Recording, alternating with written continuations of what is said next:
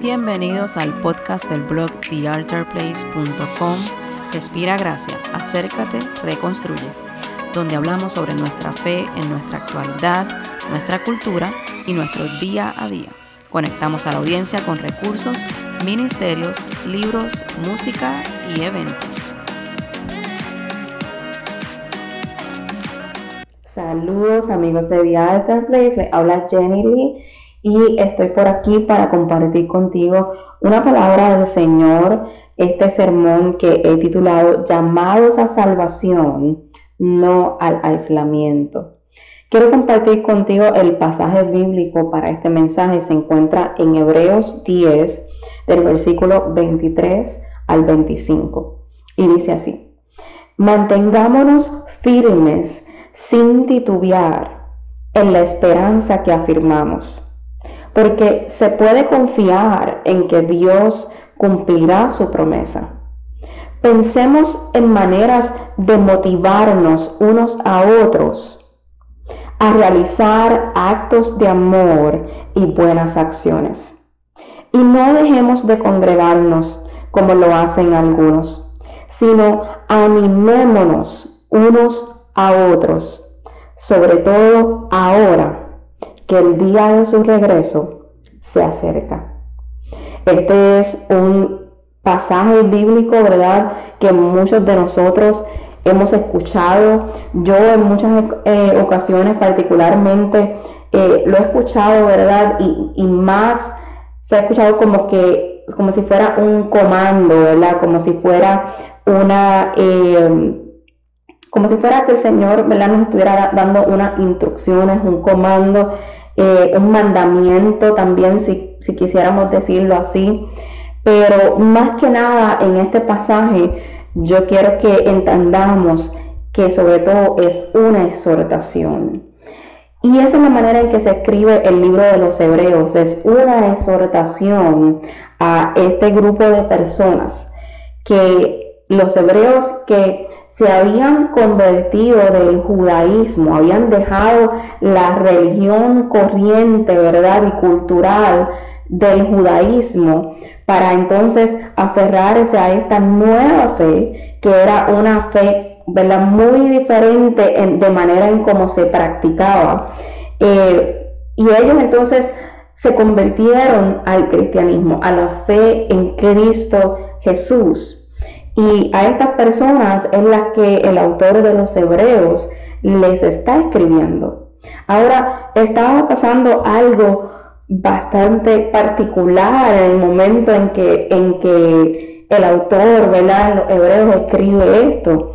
Resulta que ese tiempo para los cristianos, ¿verdad? Eh, primitivos, no era un tiempo fácil para practicar el cristianismo, no era un tiempo fácil para ser cristianos en ese momento. Los cristianos, ¿verdad? En ese momento eh, estaban experimentando lo que era la persecución, lo que era ser perseguidos al punto y al nivel que muchos de ellos, y lo podemos leer así mismo en, en alguna de las cartas de Pablo, Muchos de ellos inclusive eran ridiculizados públicamente, eran marginados socialmente. Muchos de ellos enfrentaban ir a la cárcel, ser encarcelados y algunos llegaron a enfrentar inclusive la muerte.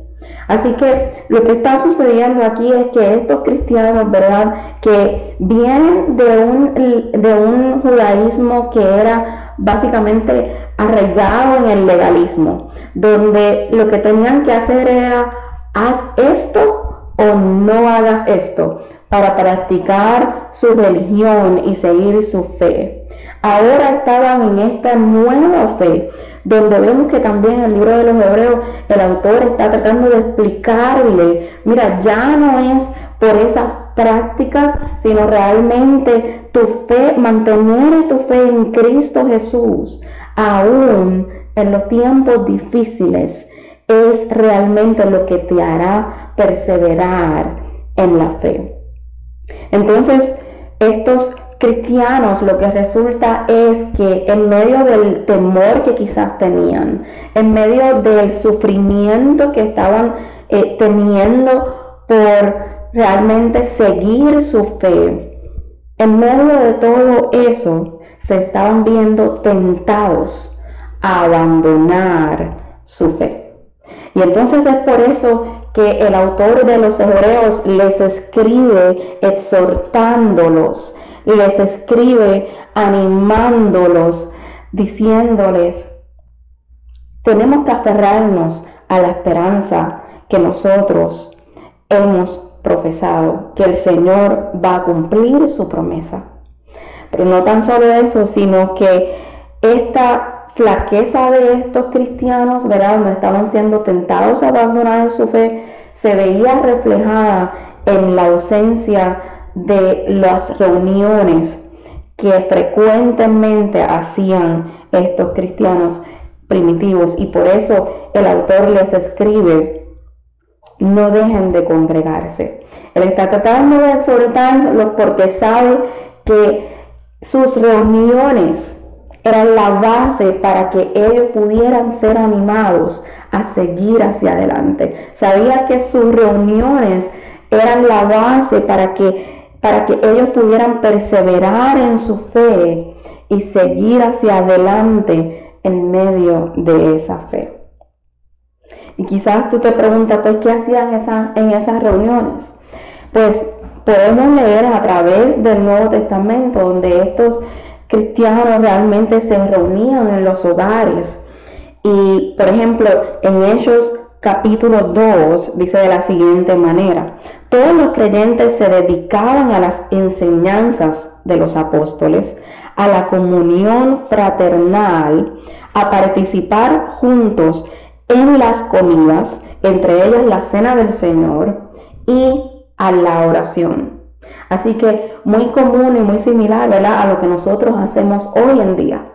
Ese es el modelo que nosotros tenemos de la razón por la cual nosotros también nos reunimos. Y esa es la base de la comunión fraternal que les está haciendo referencia en el libro de los Hebreos a estos cristianos. La comunión fraternal que los ayudará a perseverar y a no abandonar su fe cuando los tiempos eran retantes, eran difíciles para mantener esa fe.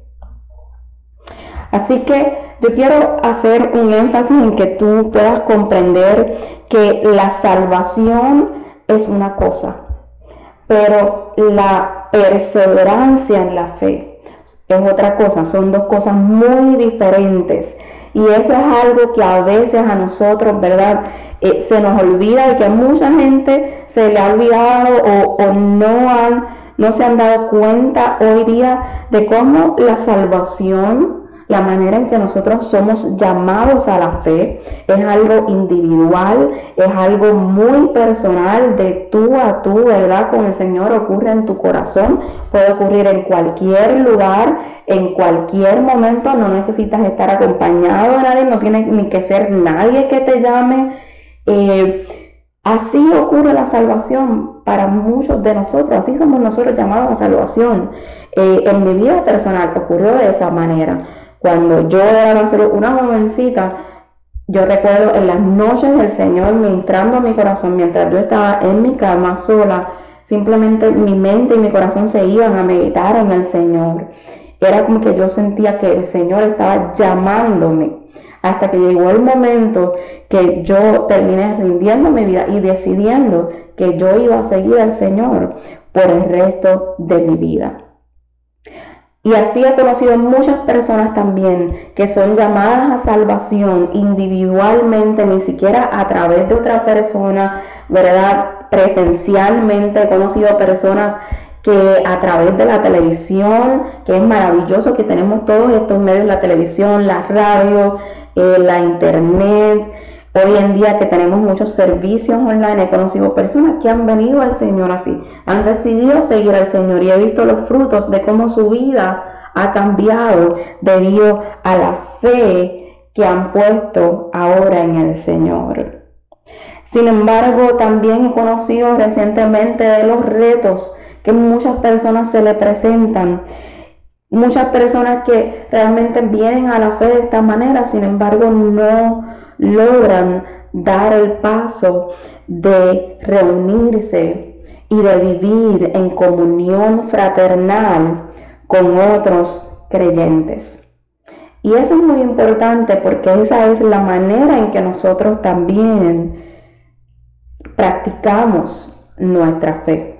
Así que la salvación es una cosa, pero la perseverancia en la fe se obtiene de otra manera. Y quiero hablar un poco ahora de eso, ¿verdad? Eh, muchas personas he conocido que cuando llegan estas, estas batallas a su vida, estos momentos de flaqueza, de debilidad, de confusión, de que no sé qué hacer, de retos, realmente se quedan como que, ¿qué hago? Y yo simplemente lo único que puedo hacer es pensar, pero es que ¿cómo has pensado que puedes hacer esto tú solo? Perseverar en nuestra fe no es algo que nosotros podamos hacer solos. La perseverancia en la fe, el modelo bíblico es que hemos sido llamados para perseverar en la fe juntos como un cuerpo. Quiero darte un ejemplo en la Biblia que eh, puede darnos una, una ilustración de lo que esto significa. Moisés. Moisés podemos ver en el libro de los Éxodos que fue llamado por Dios en el desierto, en medio del desierto, no había nadie nada más que él y una zarza ardiente que no se consumía. Y a través de esa zarza ardiente fue que el Señor llamó a Moisés, usó esa zarza para cautivar la atención de Moisés y que Moisés viniera a él. Y el Señor comenzó a llamarlo, Moisés respondió y aceptó la encomienda. Así que podemos ver una ilustración ahí de cómo el llamamiento de nosotros hacia salvación, hacia la fe, hacia seguir al Señor, puede ser totalmente individual. Puede ser en aislamiento cuando nadie está alrededor de nosotros.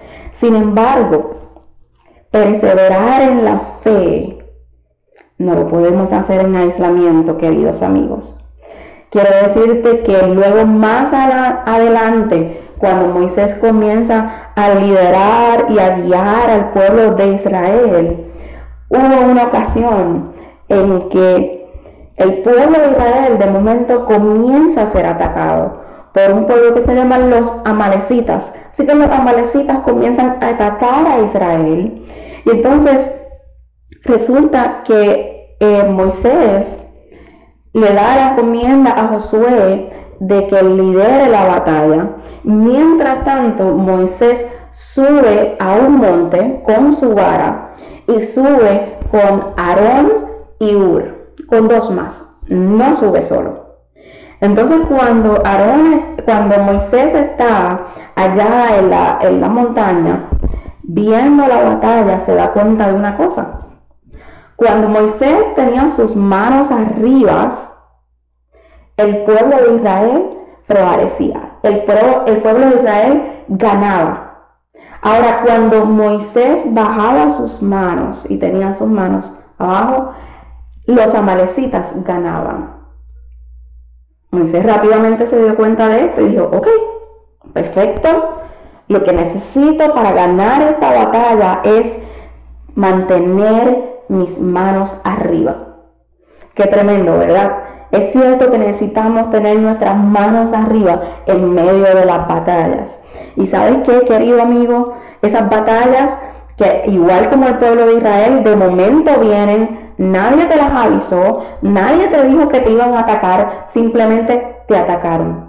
Simplemente se te presentó esa batalla.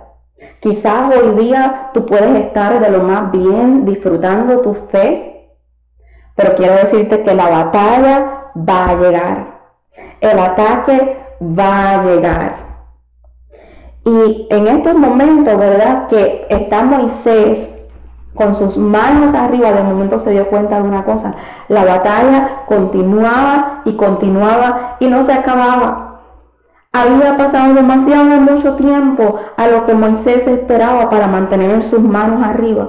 Y de momento las manos de Moisés comenzaron a flaquear, donde ya no podía más él quedarse de pies, ni tampoco sostener sus manos arriba.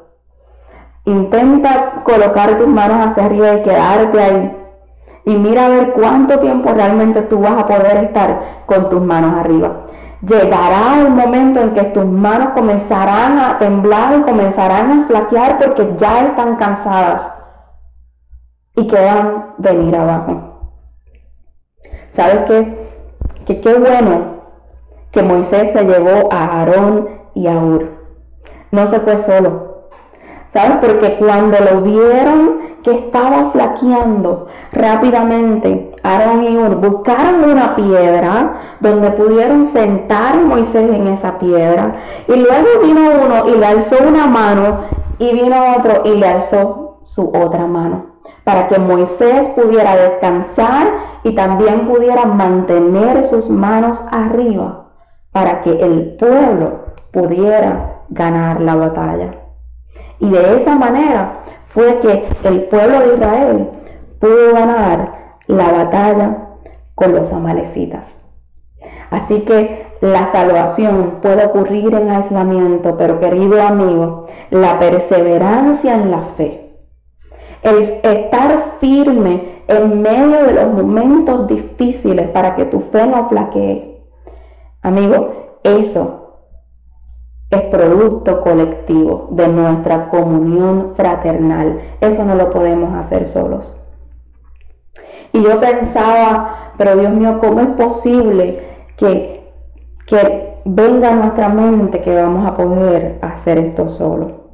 Es un poco orgulloso de parte de nosotros si nos creemos que vamos a poder mantener nuestra fe en medio de las batallas por nuestra propia cuenta. Dice Primera de Corintios 10, 12, el que cree estar firme, vele que no caiga.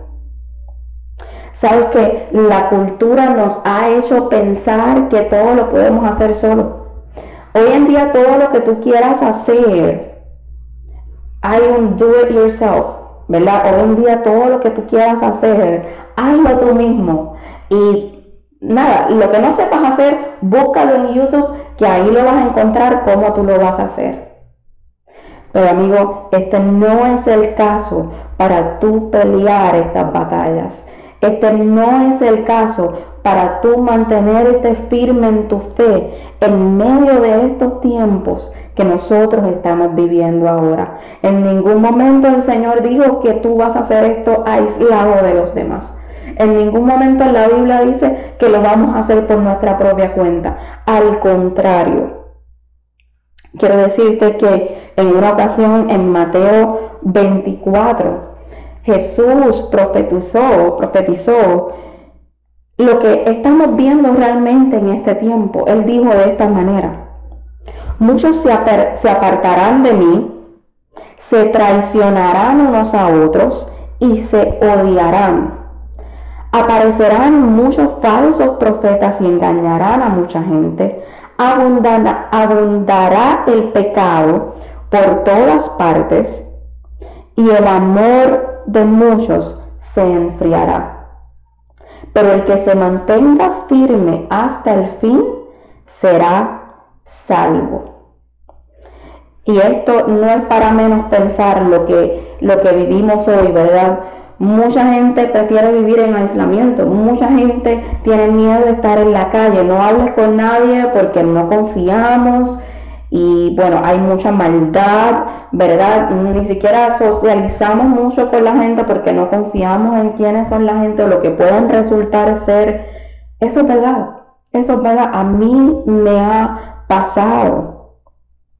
Sin embargo, quiero que sepas que las tendencias de este mundo jamás podrán ser aplicadas a los principios del reino. Los principios de reino son otros. Los principios de reino, por ejemplo, son aquellos que nos dicen en, en el mismo Hebreos capítulo 13, verso 1, sigan amándose unos a otros fraternalmente. Filipenses 2.4, cada uno debe velar no solo por sus propios intereses, sino también por los intereses de los demás. Y para decirte más, vemos también en Eclesiastés que dice, más valen dos que uno porque obtienen más fruto de su esfuerzo. Si caen, el uno levanta al otro. Hay del que cae y no tiene quien lo levante. De nuestro Señor también Jesús leemos que si dos o más se pusieran de acuerdo pidiendo algo, Él les daría lo que, lo que piden.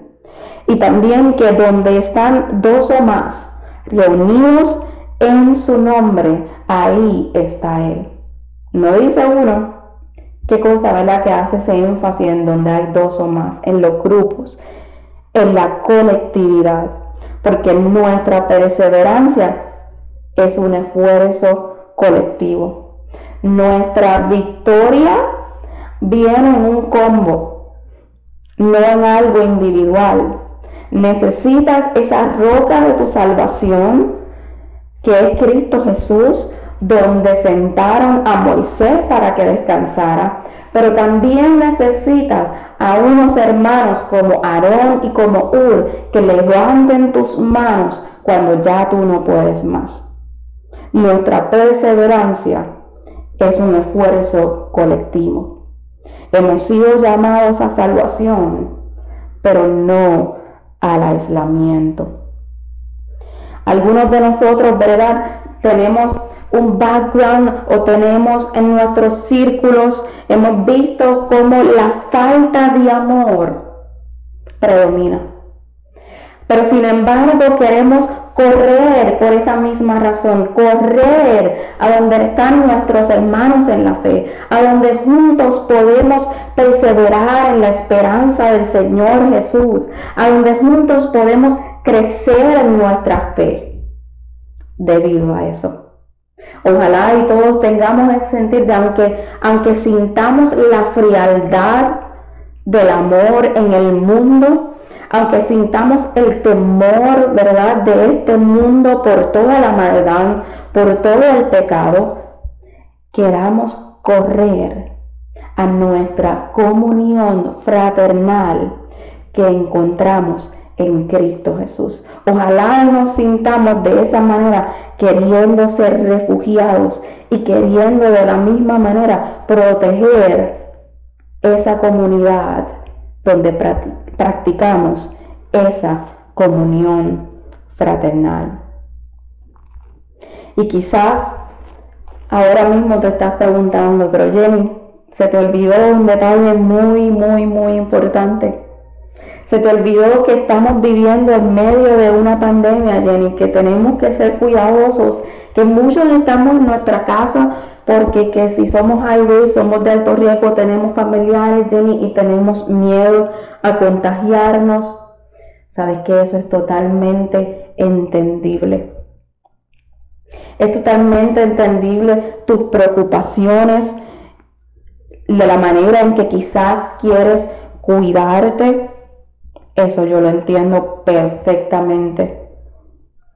Me llama mucho la atención cuando estaba leyendo en este versículo en Hebreos que dice de esta manera, pensemos en maneras de motivarnos unos a otros a realizar actos de amor y buenas, y buenas acciones.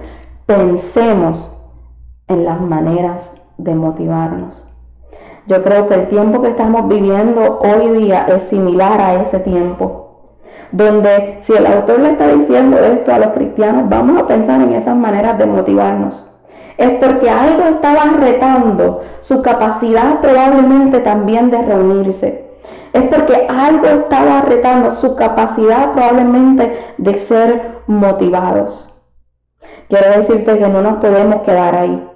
Nosotros somos llamados a guardar nuestra salvación con temor y temblor, a perseverar en la fe y en la esperanza de Cristo Jesús.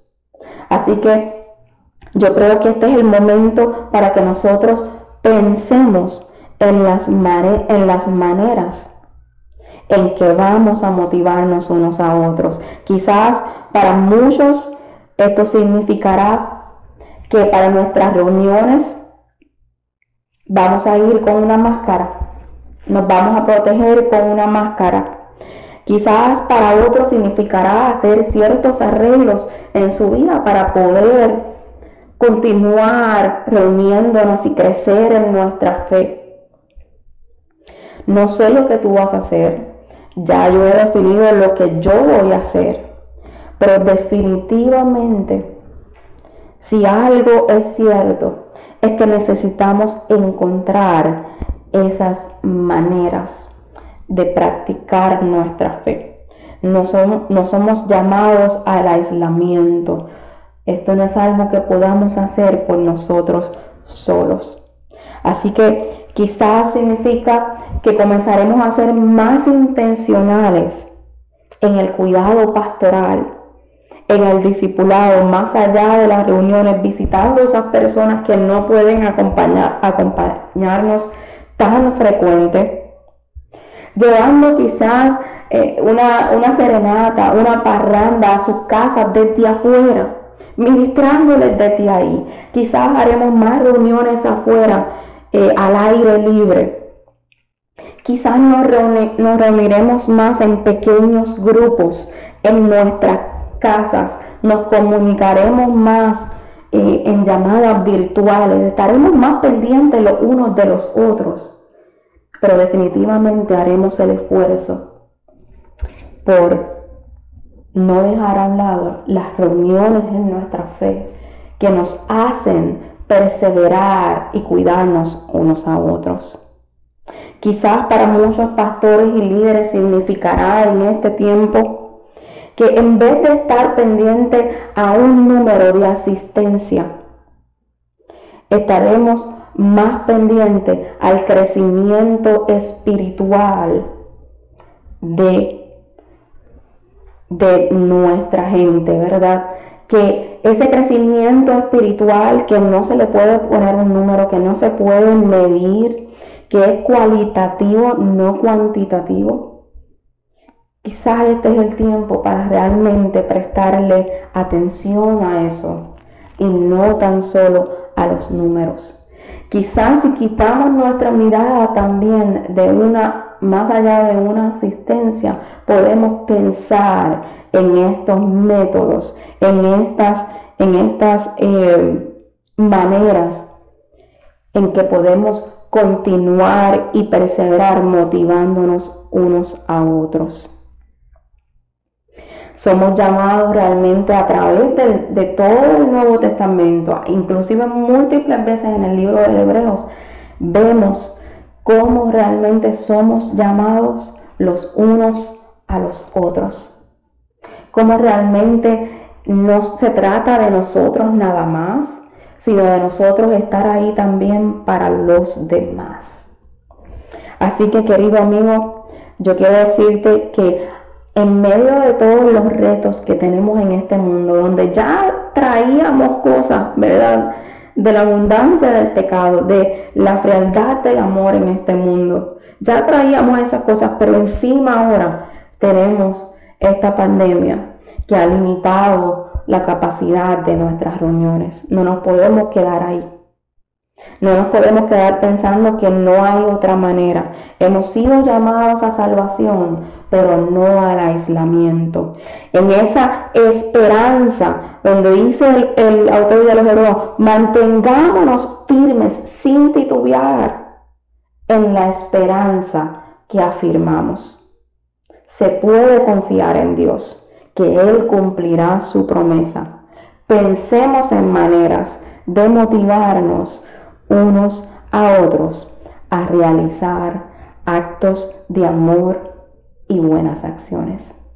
Espero, queridos amigos, que donde quiera que tú encuentres, donde quiera que te encuentres, donde quiera que estés, seas un líder, seas un pastor o simplemente seas un feligres, un cristiano que quiere seguir creciendo en su fe, seas motivado por, por medio de esta palabra y donde puedas entender que este es nuestro tiempo de volver a este diseño, de volver a este diseño donde realmente la prioridad somos los unos por los otros, somos llamados los unos a los otros. Espero que puedas mantener esa esperanza en Cristo Jesús y que juntos podamos entonces salir victoriosos. Dios te bendiga. Amigos de The Altar Place, gracias por escuchar un episodio más de nuestro podcast. Esperamos que haya sido edificado y si es así, déjanos tu review. Síguenos en las redes sociales y recuerda suscribirte al blog en thealtarplace.com. Puedes ver los videos de este podcast en nuestro canal de YouTube. Esto será hasta la próxima.